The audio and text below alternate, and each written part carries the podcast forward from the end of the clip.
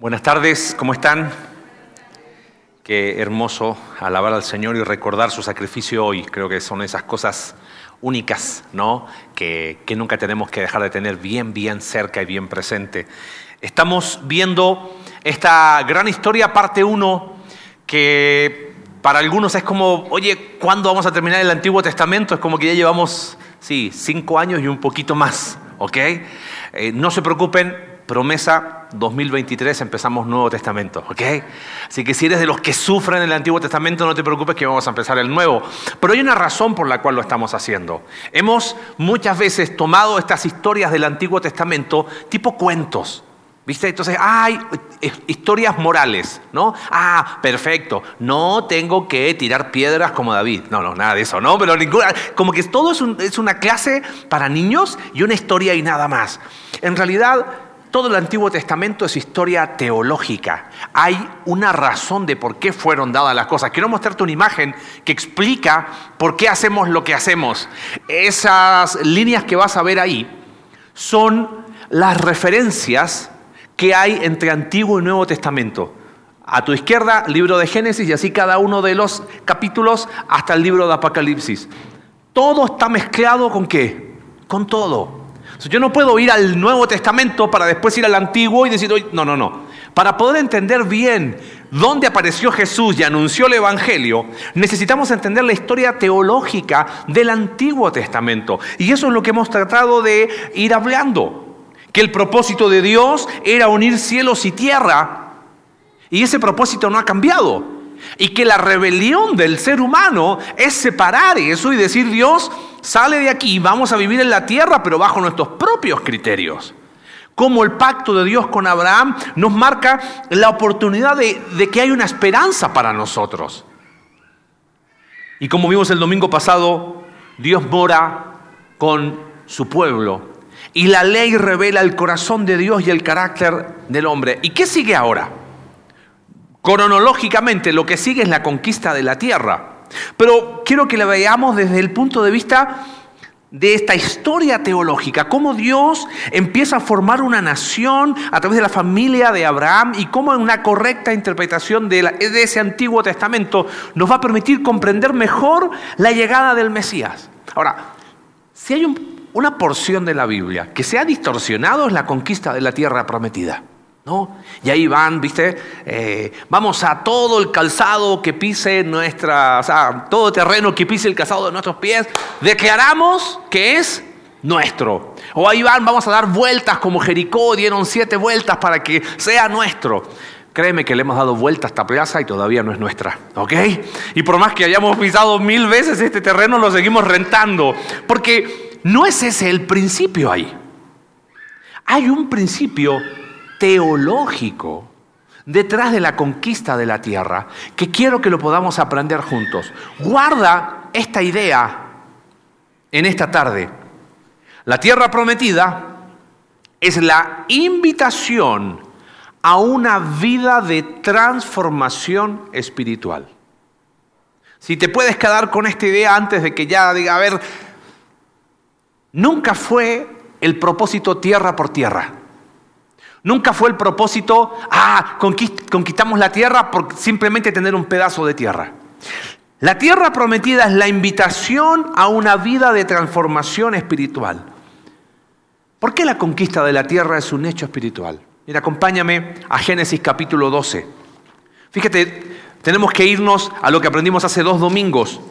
El Señor le prometió a Abraham, deja tu tierra, tus parientes y la casa de tu padre y vete a dónde? A una tierra que te voy a mostrar. ¿Dónde está esa tierra? Génesis capítulo 15. La tierra que va desde el río de Egipto hasta el gran río Éufrates. Me refiero a la tierra de los kenitas, de los kenicitas, cadmoneos, hititas, refaitas, cananeos. Ah, la tierra de Canaán. Hay un lugar físico, hay una geografía. Pero nunca el propósito fue la tierra por la tierra. Hay una, una escena muy interesante en Éxodo capítulo 19. Dios está por entregarle la ley al pueblo. Y mira lo que le dice en Sinaí, capítulo 19. Los israelitas llegaron al desierto de Sinaí a los tres meses de haber salido de Egipto. ¿Recuerdas? El pueblo de Israel sale de Egipto, entraron, fin del libro de Génesis, 70 personas, salen más de un millón de personas. Dios forja una nación en el lugar quizás más extraño, Egipto. Los lleva y a, los tres meses están en Sinaí y Dios le va a dar la ley. Pero presta atención, versículo 5. Si ahora ustedes me son del todo obedientes y cumplen mi pacto, guarda esto, en el Antiguo Testamento, fe y obediencia son dos caras de la misma moneda. No es que el, el Antiguo Testamento la gente se salvaba por ser obediente. La obediencia era el fruto de la fe. De la misma manera como fe y obediencia van de la mano, incredulidad y desobediencia también van de la mano. No se trataba de ser niños bien portados, la forma en que la gente expresaba su fe en el Antiguo Testamento. La expresaba por fe y obediencia, lo mismo hoy. Serán mi propiedad exclusiva entre todas las naciones. Y guarda esta expresión aunque toda la tierra me pertenece, ustedes serán para mí un reino de sacerdotes y una nación santa. Comunícales todo esto a los israelitas. Toda la tierra me pertenece, dice. Pero en ese espacio de tierra, yo quiero que ustedes sean una nación santa, un reino de sacerdotes, un pueblo diferente. La primera cosa que nos muestra la tierra prometida es que la tierra prometida hace concreta la promesa de Dios. Dios le prometió a Abraham una tierra y ahora el pueblo de Israel sabe que aunque toda la tierra le pertenece a Dios, va a haber un espacio donde va a haber una nación que va a ser una nación santa, un reino de sacerdotes. ¿Qué implica una nación santa y un reino de sacerdotes? Para entenderlo tenemos que ir a un pasaje que nos va a explicar esto. En el libro de Números, capítulo 13. Han pasado dos años de que salieron de Egipto y están por llegar a la tierra prometida. Es como que si venimos de Egipto, de, no se sientan mal los de Ciudad de México, como si venimos de Ciudad de México peregrinando no es que Ciudad de México es Egipto ni nada de eso, por favor, no, no, no, no estoy diciendo eso, ¿ok? Venimos peregrinando y estamos a puertas de llegar a la tierra prometida. Es como si estuviéramos en el Conín. Se ve, pero queremos ver, entonces mandan dos espías a conocer la tierra y traen el fruto. Y mira el informe que dan en el libro de Números, capítulo 13. Fíjate, este es el informe. Fuimos al país al que nos enviaste, verso 27. Y por cierto que allí abundan la leche y la miel. Aquí pueden ver su fruto. Llevaron unos racimos de uva increíbles. Pero el pueblo que allí habita, dice, es poderoso. Y sus ciudades son enormes y están fortificadas. Y esto tienes que subrayarlo si estás siguiendo esta historia teológica. Hasta vimos, ¿quiénes? Dice el versículo 28, vimos anaquitas allí. ¿Quiénes son estos Anakin? Skywalker, Star Wars, nada de eso. Son los gigantes de Génesis capítulo 6. La rebelión más horrible que la humanidad hizo. Alex nos explicó que el problema eh, del ser humano no es solo Génesis 3, es Génesis 3, Génesis 6 y Génesis capítulo 11. Dios les está mandando al lugar de mayor oscuridad espiritual en toda la tierra. ¿Por qué no lo mandó a otra parte? No sé, pero en medio de esa civilización que le había dado la espalda a Dios, Dios le dice, quiero que vivan allí como una nación santa. Por eso la tierra prometida es una invitación a una vida de transformación espiritual. Hay gigantes. Los amalecitas habitan el Negev, los hititas, jebuseos, amorreos viven en montañas. Caleb hizo callar al pueblo delante de Moisés. Verso 30 dijo, subamos a conquistar esa tierra. Estoy seguro que podremos hacerlo. Pero los que habían ido con él respondieron, no podremos combatir contra esa gente. Son más fuertes que nosotros. Y comenzaron a esparcir entre los, entre los israelitas falsos rumores acerca de la tierra que habían explorado. Y decían, la tierra que hemos explorado se traga a sus habitantes y los hombres que allí vimos son enormes. Hasta vimos anaquitas. Comparados con ellos parecíamos langostas y así nos veían ellos a nosotros. Capítulo 14, verso 1. Aquella noche toda la comunidad israelita se puso a gritar y a llorar. Y en sus murmuraciones contra Moisés y Aarón, la comunidad decía, ¿cómo quisiéramos haber muerto en Egipto? Más nos valdría morir en este desierto. ¿Para qué nos ha traído el Señor a esta tierra? ¿Para morir atravesados por la espada y que nuestras esposas y nuestros niños se conviertan en botín? ¿No sería mejor que volviéramos a Egipto? Y unos a otros se decían, escojamos un cabecilla que nos lleve a Egipto. La conquista de la tierra era primariamente un tema espiritual. Y aquí quiero que entiendas lo que está haciendo el pueblo de Israel. Mira, Dios le había dicho, quiero que en esa tierra ustedes sean una nación, ¿qué cosa? Santa. Pero en esa tierra habitan gigantes, que son los que le han dado la espalda a Dios, son el fruto de la, de la rebelión de Génesis capítulo 6. ¿Tú te quejas del mundo en que vivimos, que le da la espalda a Dios? Hubieses vivido en aquel tiempo con esos gigantes. Ahora, ¿el problema era los gigantes imposibles de vencer? ¿O el problema era espiritual? Dice el capítulo 13, no podemos combatir contra esa gente. Son más fuertes que nosotros. Ahora, guarda eso por lo que quiero que veamos ahora. Dios había librado al pueblo de Israel de Egipto, ¿correcto? ¿Lo habían hecho ellos con sus fuerzas? Entonces, ¿por qué dicen ahora que no van a poder? Escúchame, ¿cuándo pudieron? Nunca. Pero ¿por qué ahora están diciendo no vamos a poder? Ahora, quiero que, entiendas algo. Eran gigantes.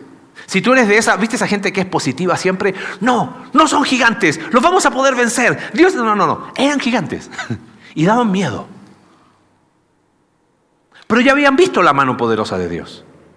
Lo que hace el pueblo de Israel no es rechazar la tierra prometida, es rechazar la invitación a una vida diferente. ¿Me captas el concepto? Ellos no rechazaron solo una tierra, rechazaron un estilo de vida. Porque era ir a vivir y despojar a esos gigantes y decir, acá va a vivir una nación diferente, que le va a llamar al pecado pecado, que a lo bueno le va a llamar bueno y a lo malo le va a llamar malo. No como la abominación que habían hecho esos gigantes. Ahora, ¿acaso nosotros no tenemos el mismo principio? ¿Cuál es nuestra tierra prometida? Más bien, hay una invitación a una vida de transformación espiritual. ¿Y se va a poder por nuestros recursos o por la promesa de Dios? A la tierra hace tangible la promesa de Dios. Bueno, la transformación espiritual está garantizada. Romanos capítulo 8, versículo 29 dice que a los que antes conoció, a estos los predestinó para que sean transformados a la imagen del Hijo.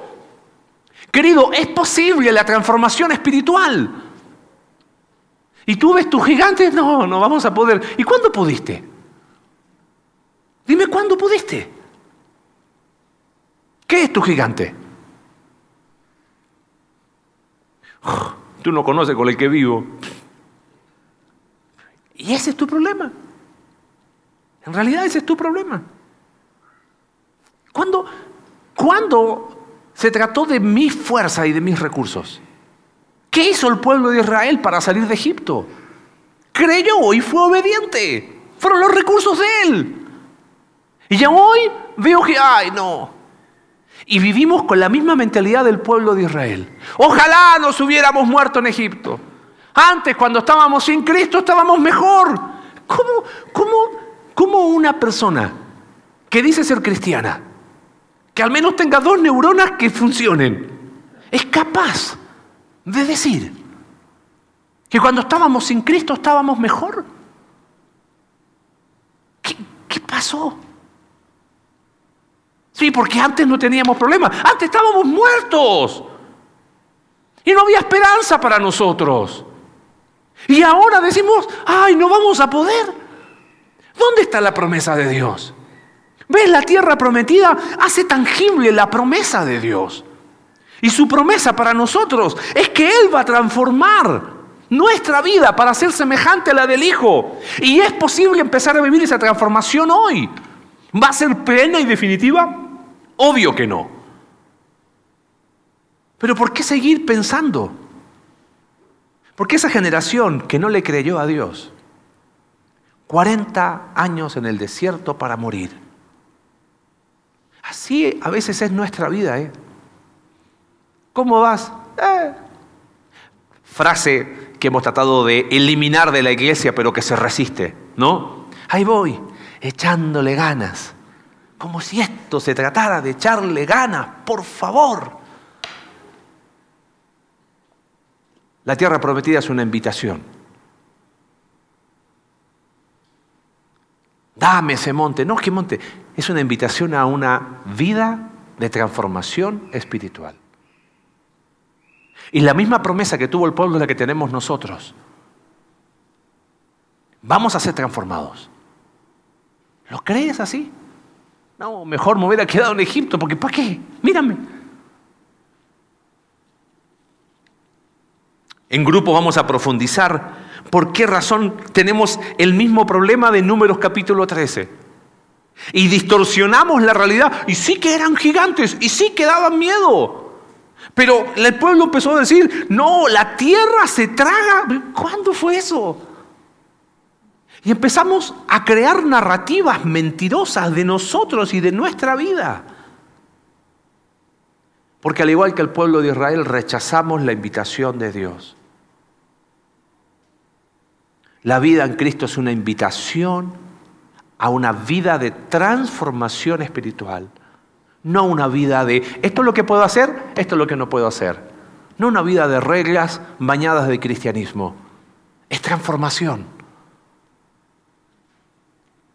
La tierra prometida no solamente hacía tangible, concreta la promesa de Dios, sino que en segundo lugar la tierra prometida da testimonio de la condición espiritual del pueblo. La semana pasada Alex nos leyó Deuteronomio capítulo 28. Y mira qué interesante. Dice, el Señor bendecirá hablando de las bendiciones y maldiciones. Deuteronomio está ahí a el pueblo de conquistar la tierra. El Señor bendecirá tus graneros todo el trabajo de tus manos. El Señor tu Dios te bendecirá en la tierra que te ha dado. El Señor te establecerá como su pueblo santo conforme a su juramento, si cumples sus mandamientos y andas en sus caminos. Todas las naciones de la tierra te respetarán al reconocerte como el pueblo del Señor. ¿Cómo las naciones se iban a dar cuenta de que Dios estaba con el pueblo y que el pueblo estaba haciendo fiel y obediente a Dios. Porque era una tierra que iba a dar qué cosa? Fruto. Ahora, no sé si hay algún privilegiado acá que ha tenido la oportunidad de viajar a Israel. ¿No? Ok. Si no, puedes hacer un viaje para que entiendas un poquito cómo es la tierra. Este, mm, anda a Peña de Bernal. En Israel, ¿sabes lo que abundan? Piedras. ¿Viste alguna vez en, el, libro de Mateo de la parábola del sembrador y cayó semilla entre cardos y espinos? O sea, ¿a quién se le ocurre sembrar ahí? Bueno, anda a Peña de Bernal y hay piedras y hay cardos y hay espinos. Tú te sorprenderías si vas a esa zona y de repente ves un manchón verde, ¿no? Algo hay ahí de especial. O hay agua o hay gente que quitó las piedras y hizo algo en la tierra.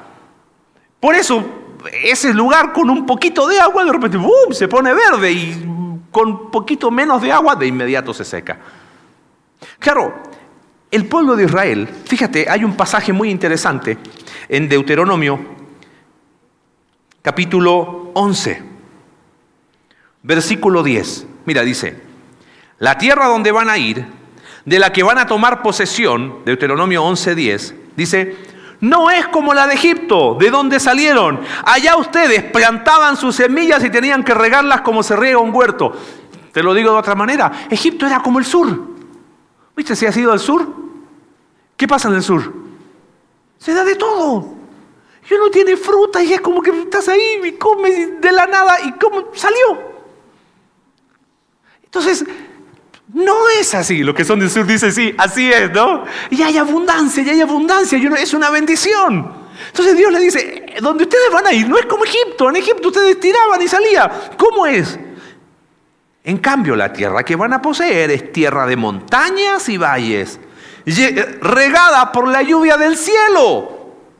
El Señor su Dios es quien la cuida. Los ojos del Señor su Dios están sobre ella todo el año de principio a fin. Si ustedes obedecen, creen en Dios y le obedecen fielmente los mandamientos que, Dios, que hoy les doy, y si aman al Señor su Dios y le sirven con todo el corazón, entonces Él enviará la lluvia oportuna para su tierra en otoño, en primavera.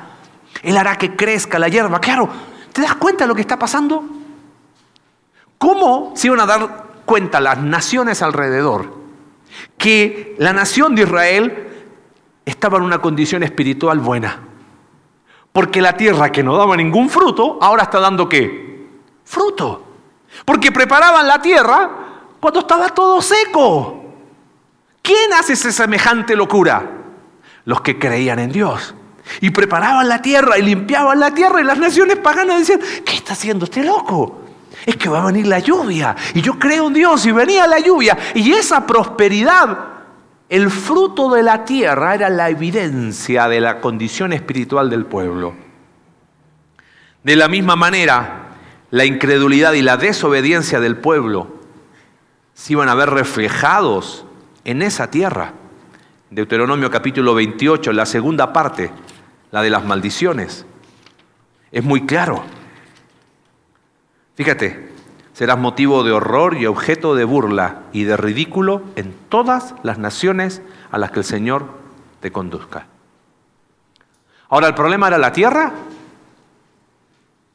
El problema era el corazón. Esa tierra prometida se iba a volver infértil, pero por el rechazo a la transformación espiritual el pueblo de Israel no estaba rechazando una tierra, estaba rechazando la invitación a una vida de transformación espiritual. ¿Entiendes el concepto?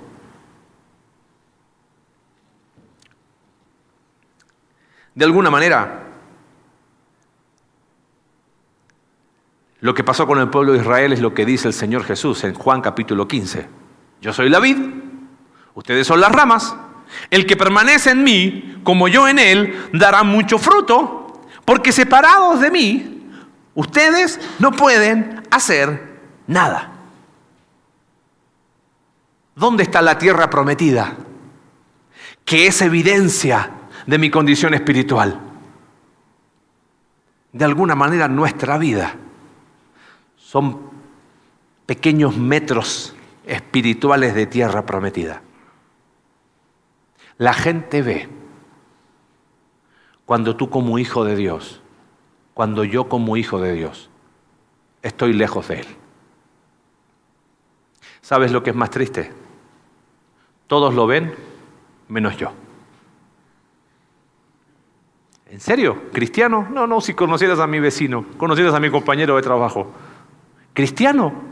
No, si conocieras a mi pareja, dice que es cristiano se metió con un inconverso. Yo. La gente sabe. Y también sabe cuando tu vida refleja la transformación espiritual. De alguna manera nuestras vidas son esos pequeños metros de cuadrado espiritual de tierra prometida que da testimonio de mi condición espiritual. Vamos a hablar de eso en grupos conexión. ¿Cómo, ¿Cómo se ve una vida transformada? Porque es como, a ver, ¿cómo se ve? ¿Por venir a la iglesia el domingo? ¿Por venir todos los domingos? Ojo, venga, ¿eh? no, no, no deje de venir. Pero esa es una métrica de transformación. Ah, grupos conexión. Mira qué interesante. Primera de Corintios capítulo 10, Pablo dice que todo el pueblo, todos, todos, todos salieron, todos fueron bautizados, todos bebieron del agua espiritual, pero de los más de ellos Dios nos agradó. Tú puedes venir, estar. Yo puedo ser pastor de la iglesia. Pero eso no es métrica de transformación espiritual. Quizás te dejo una. Las bienaventuranzas. Bienaventurados los pobres en espíritu, los humildes. Cuando tú crees que puedes, eso no hay transformación. Pero cuando digo, Señor, separado de ti no puedo, ah, vamos por buen camino. La tierra prometida hace concreta, testifica.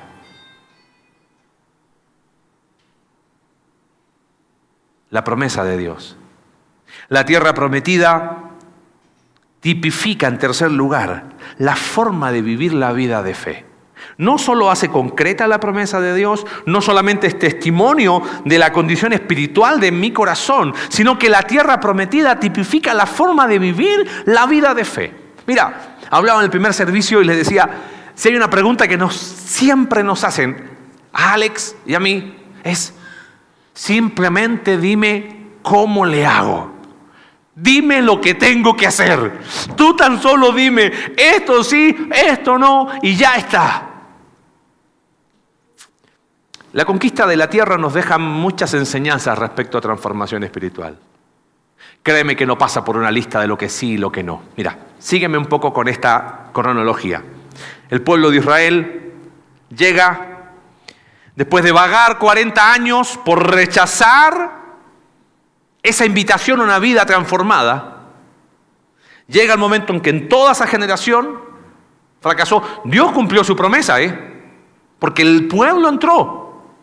Pero de forma individual hubo toda una generación que decidió vivir rechazando esa invitación a una vida transformada. Y llegan y tienen que cruzar el río Jordán. Y si quieres, esta tarde, mientras digas, ¿qué hago? Ya terminó el campeonato de fútbol. ¿Qué puedo hacer? Puedes leer la Biblia. Puedes leer Josué capítulo 1, capítulo 2, capítulo 3. Y el pueblo se enfrenta al río Jordán. ¿Y qué hacen? ¿Hacen un trabajo de ingeniería para cruzarlo? ¿Quién abre las aguas? ¿Podían ellos abrir las aguas? No podían. Ahora, ¿qué hizo Dios? Tomó uno por uno y decía, ¿O tuvieron que ellos cruzar? Ahora, cruzaron cuando los recursos de Dios obraron, el pueblo que le creyó y obedeció, cruzó. Guarda eso. Capítulo 5 del libro de, de, Josué. Y de repente Josué tiene un encuentro con un hombre bastante diferente con una espada. Y llega Josué y le dice, saca la espada, ¿eres de los nuestros o de nuestros enemigos? Lo interesante es la respuesta de quién está ahí, el ángel de Jehová. Dice, ni de los nuestros ni de vuestros enemigos. Estoy aquí como el comandante del ejército de Jehová. La conquista de la tierra, te dije, era primariamente espiritual. No era Israel versus las naciones paganas. Era Dios formando una nación que iba a vivir una vida diferente versus los dioses que se habían revelado y que vivían una vida donde habían distorsionado todo, donde habían alterado y cambiado qué era lo bueno y, lo que era, y qué era lo malo. La conquista de la tierra era espiritual. Entonces el ángel de Jehová le dice, no te olvides, son mis recursos, ¿eh? Tú no estás peleando esta guerra. ¿Qué tenía Israel? ¿Era una nación militar? Eran pastores de ovejas. Era lo único que sabían hacer.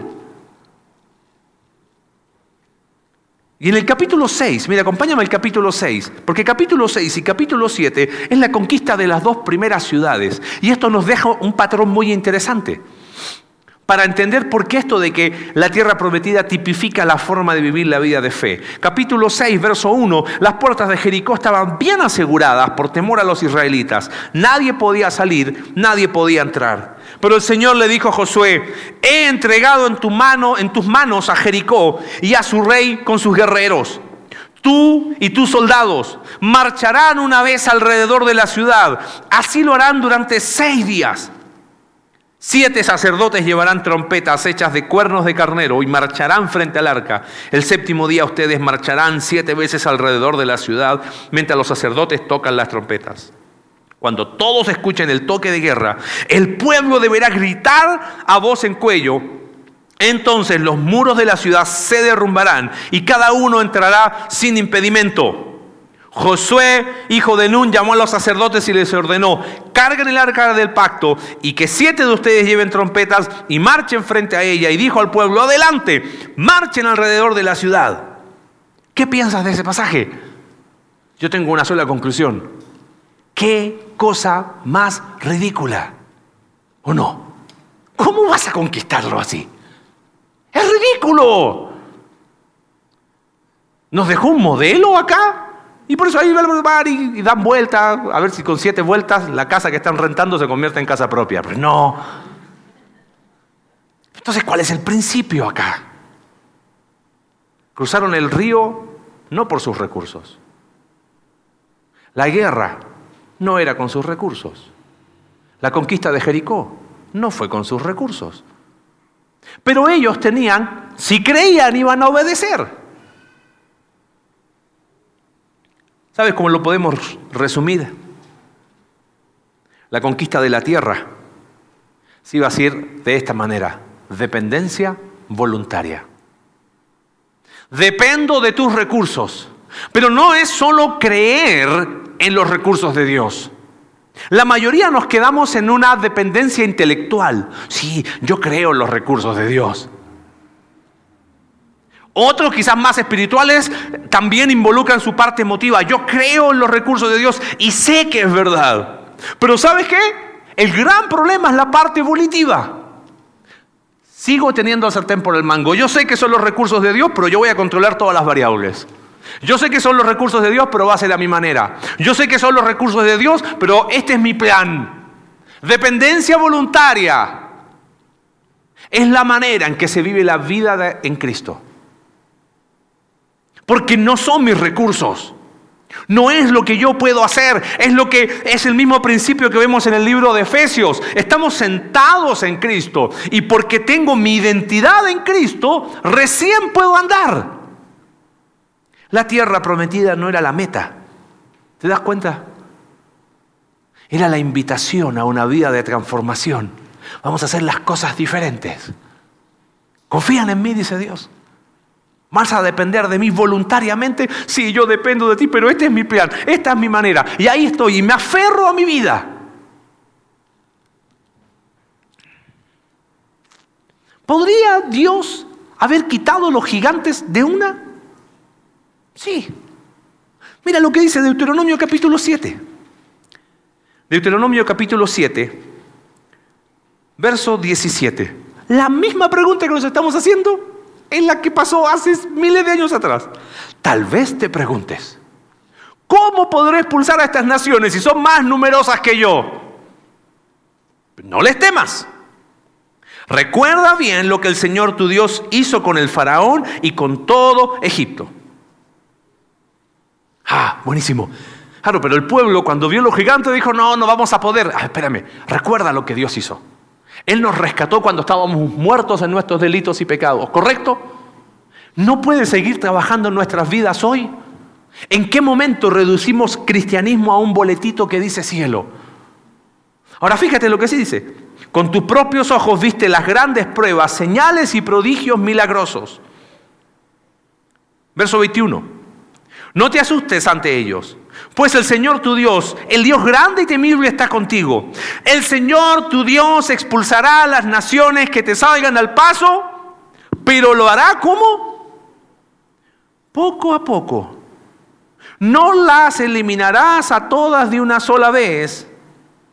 ¿Y por qué? No quiero especular, pero creo que hay una razón muy interesante de por qué poco a poco. ¿Cuál era la manera en que se iba a vivir la vida de fe en la tierra prometida? Dependencia voluntaria. ¿Tú crees que si todos tus conflictos se solucionan de una, vas a seguir dependiendo de Dios? Si nos olvidamos de Dios, con un poquito así, de que estamos bien ya nos olvidamos. Somos tan miserables con un poquito ya ni nos olvidamos de Dios. ¿Por qué Dios no solo? ¿Por qué dependencia voluntaria? La tierra prometida tipifica la forma de vivir esa vida de fe, esa dependencia voluntaria, de ceder el control, de dejar de tener las variables controladas. Esa dependencia voluntaria me recuerda que sí hay gigantes. Me encantaría decirte, sí, vas a... La vida de transformación es una vida donde ya se solucionan todos los problemas. Eso es una mentira. La vida de transformación, lo que hemos hablado, resolver nuestros asuntos pendientes, es hacernos cargo de esos gigantes que así como el pueblo de Israel tuvo que enfrentar, que eran gigantes que veían y daban miedo, así nosotros, pero con otro tipo de gigantes. Y ahí vamos, no, no vamos a poder. Vivimos con mentalidad de Egipto. Cuando Esteban dio el discurso en Hechos capítulo 7, dice algo muy interesante. Dice que el pueblo de Israel, en su corazón, volvió a Egipto. Y sabes que yo creo que a veces nosotros somos exactamente igual. El pueblo de Israel no rechazó la tierra prometida rechazó la invitación a una transformación espiritual. Porque sabes que es lo más loco de esto. ¿Conquistaron la tierra, sí o no? Sí. Después de siete años la conquistaron. A pesar de su infidelidad. Porque después de conquistar Jericó, hubo uno que no creyó, Acán, guardó lo que no debía, dejó para sí, fue desleal, y cuando van sobre Jai, 36 muertos. Porque la vida de transformación espiritual es sin asuntos pendientes.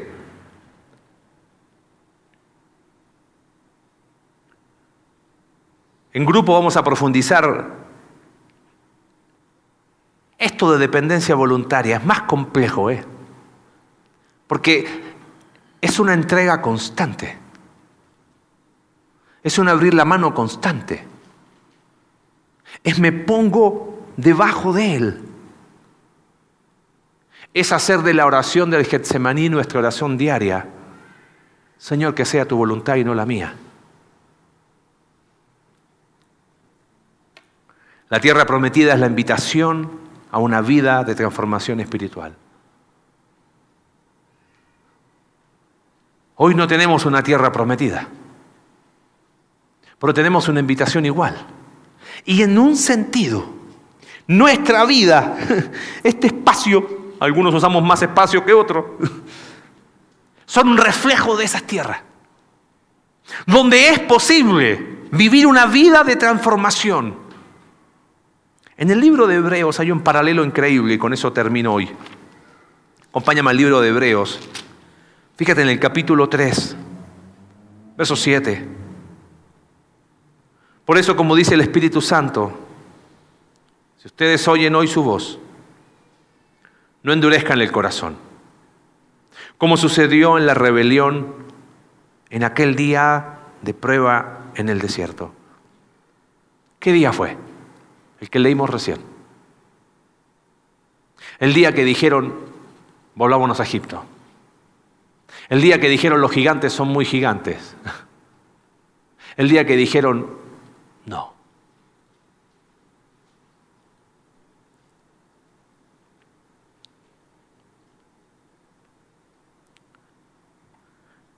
Ahora bien, ¿quiénes fueron? Versículo 16, los que oyeron y se rebelaron.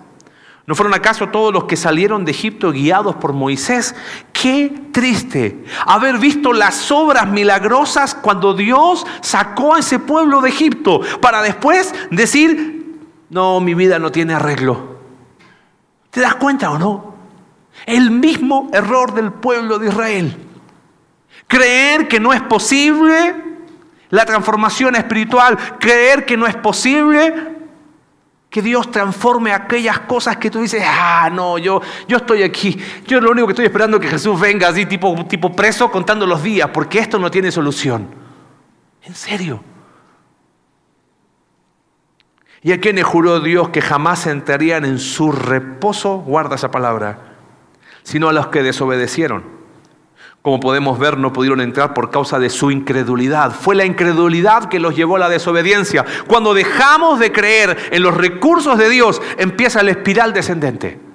Cuando dejamos de creer que los recursos de Dios son posibles, dejamos de confiar en su promesa, dejamos de ver que sus recursos pueden, dejamos esa dependencia voluntaria, esa incredulidad nos lleva a esa espiral descendente. Y pensamos que la transformación se trata de lo que puedo o no puedo hacer. Se trata de creerle a Dios. Entonces dice capítulo 4, cuidémonos por tanto, no sea que aunque la promesa de entrar en su reposo, esa vida de transformación sigue vigente, alguno de ustedes parezca quedarse atrás. Iglesia, te vas a cansar de escuchar esto. Estoy convencido de algo si tuviese que predicar un solo sermón el resto de mi vida, hablaría de que la transformación espiritual es posible. De que el Evangelio no es un boleto que dice cielo. Ese Evangelio es Dios transformando. He venido, dijo el Señor Jesús, a predicar las buenas nuevas a los pobres, a, a sanar a los quebrantados de corazón, a dar vista a los ciegos, ese es el Evangelio. Y ese es el único mensaje que queremos comunicar. Que en Cristo es posible estar sano y bien. Es posible la transformación espiritual y esa invitación que tuvo el pueblo de Israel es la que tenemos nosotros. Entonces dice el libro de Hebreos, porque a nosotros, lo mismo que a ellos, se nos ha anunciado la buena noticia. Verso 6, sin embargo, todavía falta que algunos entren en este reposo. Verso 7, por eso Dios volvió a fijar un día. ¿Y cuál es ese día? Está bien, espérame que termine noviembre.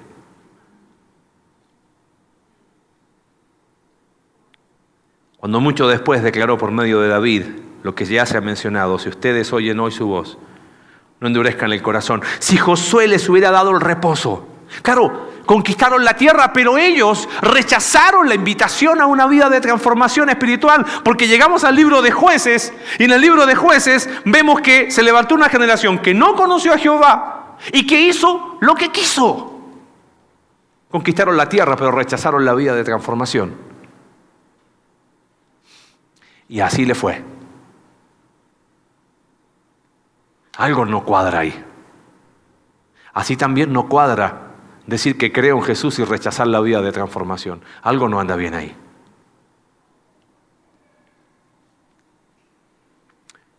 Por consiguiente, todavía queda un reposo especial para el pueblo de Dios.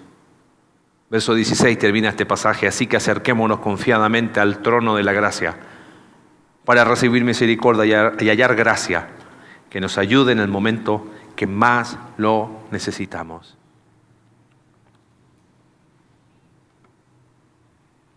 Sí sé que hay gigantes, pero vale la pena experimentar la transformación que Dios hace. La transformación espiritual no es un evento, es un estilo de vida. Por eso el pasaje de Hebreos tiene tanta vigencia. Y mañana otra vez lo vuelvo a leer y otra vez me dice, hay un día, y es hoy. Y pasado mañana, otra vez, porque es una dependencia voluntaria. Dios nos hace la misma invitación que le hizo al pueblo de Israel. Terminaron conquistando la tierra, pero rechazando la invitación de Dios. Tenemos la oportunidad de escribir una historia diferente en nuestras vidas y una historia diferente como iglesia. Padre, gracias por tu palabra. Gracias porque la historia teológica del Antiguo Testamento nos permite comprender cómo tu mensaje siempre ha sido, es y seguirá siendo el mismo. Cambias nuestra eternidad y también cambias nuestro presente.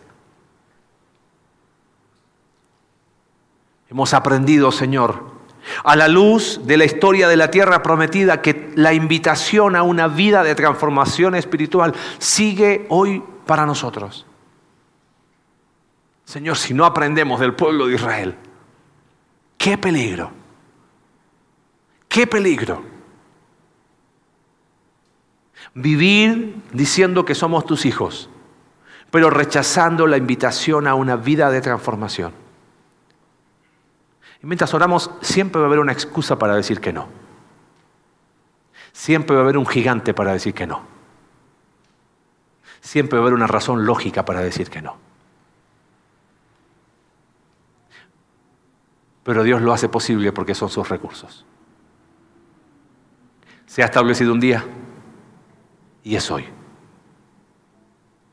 Aprovechalo. Acepta esa invitación a una vida de transformación espiritual. Gracias, Padre, por tu palabra. Oramos en el nombre de Jesús. Amén.